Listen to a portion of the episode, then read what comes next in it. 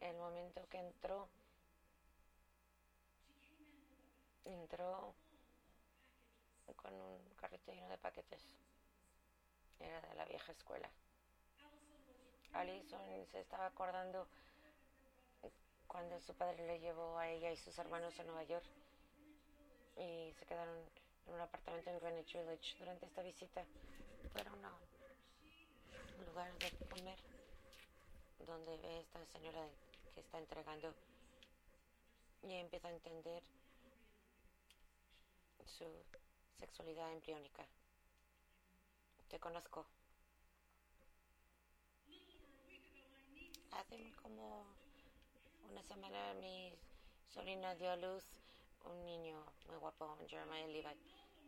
A medida que le damos la bienvenida a Jeremiah al mundo, vi las esperanzas expectativas para su vida en los ojos de su madre y de su padre y sus abuelos y sus bisabuelos de los ojos de sus tíos y, y verdaderamente lo vi dentro de mí. Todos queríamos lo mejor para él. No podríamos evitarlo.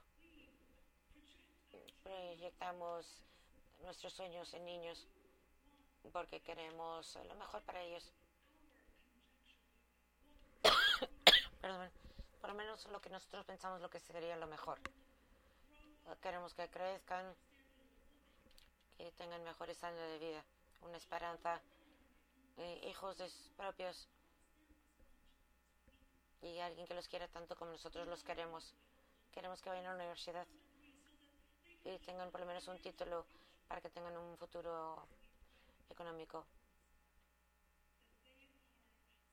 Rezamos que sean heterosexuales para que los del mundo los abrace. Pero me pregunto, cuando empezamos a proyectar sobre nuestros hijos nuestras creencias de quiénes ellos deben ser y cómo deben llevar sus vidas y nuestras expectativas para ellos. De verdad estamos envidiando sus vidas como si fuera un rehacer de las nuestras. Estamos en el proceso lento de moderar a la persona que Dios ha creado ser y robamos su futuro que ellos quieren para sí mismos. Estamos jugando justo cuando lo hacemos. Es lo único que necesito saber en, el, aprendí en Kinder. Comparten una historia que es de un niño que se llama Tony, que tiene como 6 a 8 años y está sordo. Robert se encuentra con Donnie cuando Robert toca la puerta de Donnie. Donnie le da una hoja de papel que dice, mi nombre es Donnie. Yo puedo recoger tus, las hojas de tu jardín por un dólar. Me pueden escribir. ¿Está de acuerdo? Yo lo hago muy bien. Robert escribe. Hay momentos cuando los eventos más sencillos que ponen en cuestión tus motivos existenciales. ¿Qué haría si no fuera sordo? ¿Qué haría si lo ayudo, para ayudarlo?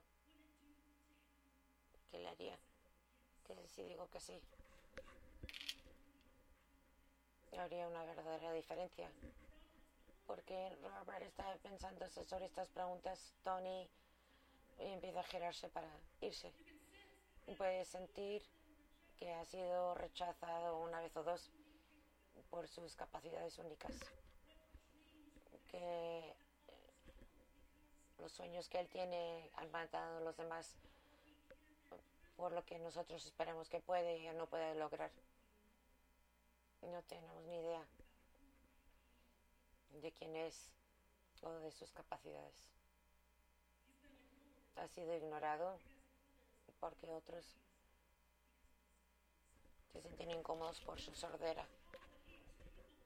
Todo lo que él es capaz de hacer es de ser Robert lo frena antes de que se vaya. Y Robert escribe, porque mi jardín es tan grande, que creo que te voy a dar dos hojas, dos dólares para que limpies las hojas. Donnie escribe. A decir. Con una sonrisa. Robert le dio tres dólares.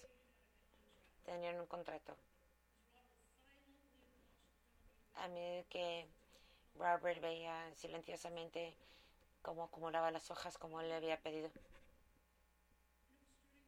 Y empezaba a ponerse oscuro. Y Donnie dijo que se tenía que ir a casa antes de que se hiciera muy tarde. Pero le dijo Robert, mañana vuelvo. Robert escribe, y me da, no soy cínico. Me pregunto si va a volver. Porque Robert ya le había pagado los tres dólares. Pero llegó la mañana, miró por la ventana y ahí estaba Donnie recogiendo el último del jardín. Y hasta recoge hojas que se habían caído de noche en zonas que yo había limpiado. Porque Donnie estaba orgulloso de su trabajo. Y a medida que se va, Robert lo ve. Robert le sonríe a la gracia de Donnie. A medida que crecen nuestros niños y empiezan a convertirse en quienes son y ser dueños de sí mismos, en vez de que empiecen a explorar cómo se conocen eh, sus amigos y sus peinados y su manera de vestirse. Me pregunto si robamos sus identidades y modelamos sus personalidades a medida que les pedimos que se conforme. Robamos sus regalos para nuestra imagen de, cómo deben ser en vez de, de permitirles de ser como ellos fueron creados a ser en una imagen única que Dios necesita en este mundo. No sé, ustedes, me acuerdo que me gritaban por ser yo. De, forma regular me decían que me sentara bien, al cerrar las piernas y cruzar los pies en los como deben hacer las niñas. Me acuerdo que me gritaban por jugar fútbol.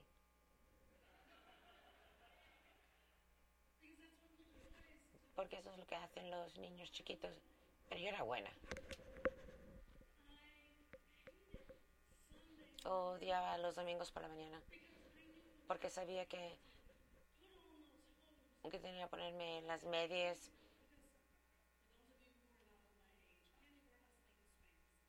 Eran como, como Spank Spanny Girls en la época, porque las mujeres no se deben mover.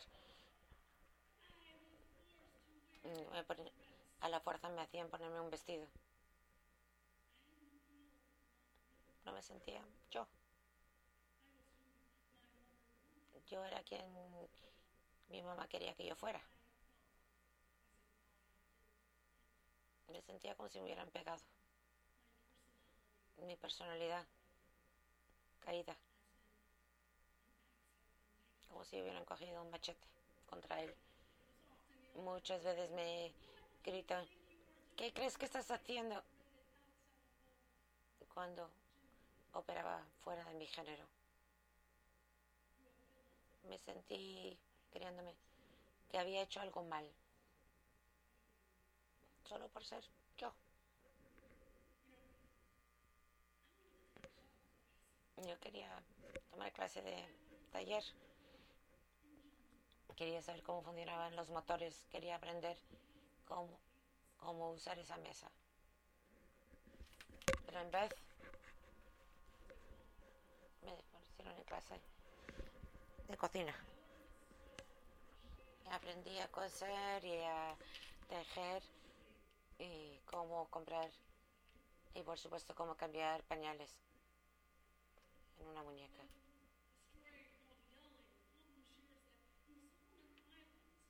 una historia que se llama Gritar en las Islas Solomón. Lo- si un árbol es demasiado grande para cortarlo con un machete, lo cortan al gritarle. Personas con poderes especiales al amanecer empiezan a gritar a puro pulmón y lo hacen durante 30 días. Y que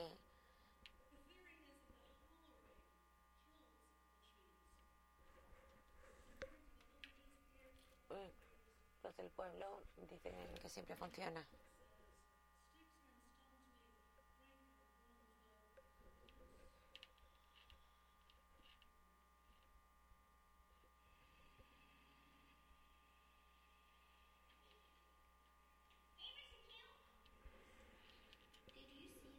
Señor Q, ¿viste eso? ¿Por qué alguien haría eso? Pasan el salón sin hablar, calladitos. ¿Cómo crees que nos hace sentir? Se me olvidó mi número. ¿Cómo te llamas? Jordan. ¿Y tu apellido? Porter. Pasa. La escuela es difícil. Se sienten calladitos empiezan a hablar. A veces lo hacen más difícil. Calladitos. ¿Quién está hablando? ¿Eres tú, Sophie? Que no seas tú. No me traen nada más ya. No estoy aquí para ustedes. Estoy aquí pa- para mí, estoy aquí para ustedes. Que contesten bien rápido. Cada vez que nos, nos ignoran o nos gritan. No jugueteo, no correr y sobre todo no hablar. Los alumnos ayer se portaron sobre súper mal en la cafetería. La próxima vez comida sin comer. ¿Os ¿Escucharon? Quédense en fila. Ya no estoy jugando, ¿eh? Si esto es educación, te- tenemos problemas. Adiós, señora McGarity. Una vez que aprendes a leer, estarás libre. Dos o tres de nosotros, de verdad no vamos a poder leer. No tiene que ser así. Hola Jordan, ¿cómo estás? Qué bueno. Y la gente que conocemos al día pueden hacer una diferencia. He estado esperando que llegues. Hola chica, ¿cómo estás? Hola Jordan. Hola Jason. Buenos días Jordan. ¿Cómo estás? Yo estoy bien, gracias por preguntar. ¿Cómo tú cómo estás? Mete tu número. Se me olvidó el número, no te olvides. No te preocupes, yo te lo busco. Gracias. Si se portan bien los maestros, ¿cómo nos volvemos más listos? Y cuando hablas con nosotros y nos enseñas, danos palabras más y más grandes. Lo que quiero que hagan niños es que hablen con su vecino dónde podría haber ido la mamá. Para que leamos y entendamos. Y eso nos llevará a lugares. Acuérdense, estamos en la zona de aprendizaje. Que vamos a mostrar nuestro respeto hacia los niños y maestros que están aprendiendo. Caminar lento y calladitos. Quiero que continúen escribiendo sus emociones. ¿Qué puedes hacer? Aprende todo lo que puedes para que nos puedas retar a que seamos lo mejor que seamos. Comparte de ti mismo y con- enséñanos a compartirnos con los demás. Danos fuerzas, danos compasión. Ayúdanos a encontrar nuestras propias voces para que podamos convertirnos quienes debemos ser.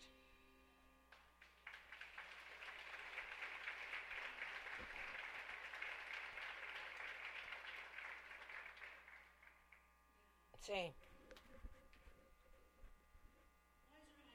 Weiser, Idaho. Perdón. Que tocas un violín. Vas a conocer este pueblo de 4.000 personas. Dice que este es el lugar. Hay un festival de tocadores de violín ah, a lo tradicional americano cada año. Llegan 5.000 personas sobre este pueblo para este concurso. Dice que el pueblo se queda abierto 24 horas, que tocan el violín en la calle y que bailan y pollo frito. Pueden acampar gratis. La gente que les encanta esta música viene de todos lados, desde hasta Japón, Irlanda y Nueva Escocia. El concurso era nada más gente del pueblo, gente con el pelo corto que iba a la misa los domingos con pantalón de peto y camisa de cuadros. Y luego llegaron los de pelo largo tipo hippie. Pero el problema era que, que los, los, de, los hippies sabían tocar. Con eso bastaba.